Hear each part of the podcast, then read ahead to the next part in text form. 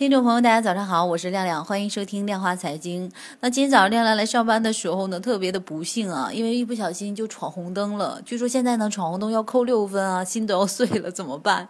在此也提醒广大开车的朋友们呢，在路上的时候，无论多着急啊，一定要注意交通规则啊，不要像亮亮今天早上一样。好的，话不多说，言归正传，收收心情，让我们一同去看一下昨天的一个市场方面的行情啊。昨天周二，沪指呢是早盘小幅的高开后呢，震荡上行，盘中股转概念、次新股还有就是小盘股连番的拉升啊。那盘中一度是磨高至了三千一百二十二，并收出了一个光头阳线啊。那么创业板指数呢高开后拉升，涨至百分之一。那截至收盘呢，沪指涨接近百分之零点七啊，成交量呢增至两千亿，创业板指收涨是百分之零点八。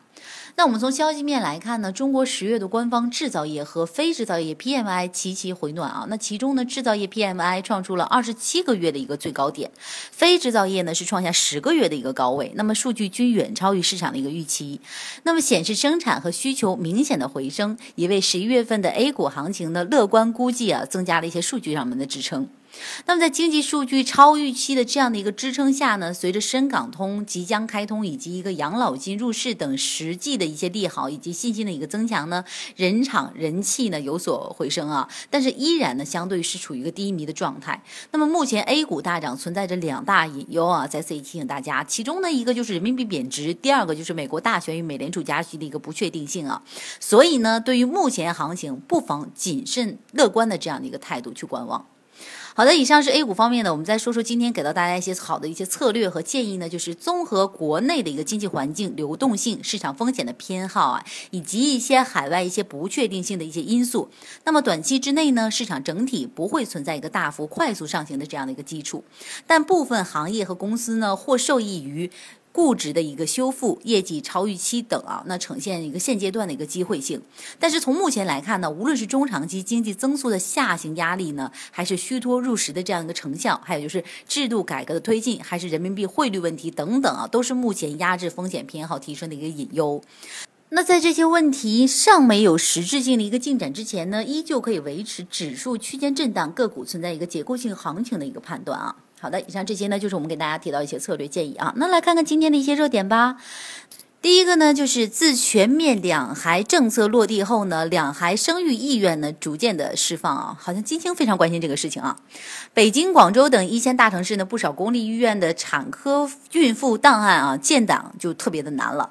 那么，通过最新数据显示呢，今年我国公民的生育登记申请数量明显增加了。那么上半年呢，全国出口人数达到了八百三十一万人啊，同比增长了百分之六点九。那么其中呢，两孩出生比重为百分之四十四点六，那与去年相比呢，上升了六点七个百分点啊。这个呢，也就意味着我国婴幼儿消费市场的空间是巨大的。那么相关公司呢，有望去受益啊。像大家可以想到一些奶粉呐，还有一些什么童装啊之类的啊。还有呢，就是戴维医疗在国家全面二孩政策之后呢，不断加大研发投入，通过这个产品的升级，提升自身的一个竞争力啊，并有望呢，凭借较高的一个性价比，实现一个进口替代。那么其子公司吻合器产品形成规模生产和销售后呢，有望成为公司新的一个利润增长点啊。那么全面二孩分级诊疗，还有鼓励社会资本办医等政策呢，红利有望直接去拉动公司产品的一个需求上的一个上升啊，为公司发展进一步打开市场。好的，那么以上呢就是我们今天早间时段跟大家去回顾的昨天的一个市场方面的一个行情，包括给到大家一些热点的解读。那么如果大家有更多想要去了解黄金的知识呢，也可以来下载我们狮王黄金的 APP，还有就是订阅公众号，以及成为亮亮的粉丝，订阅亮亮的专辑。好的，那今天早间时间段就是这样的，感谢您的收听，祝您一天工作顺利，心情亮丽，让我们晚间时间段再见。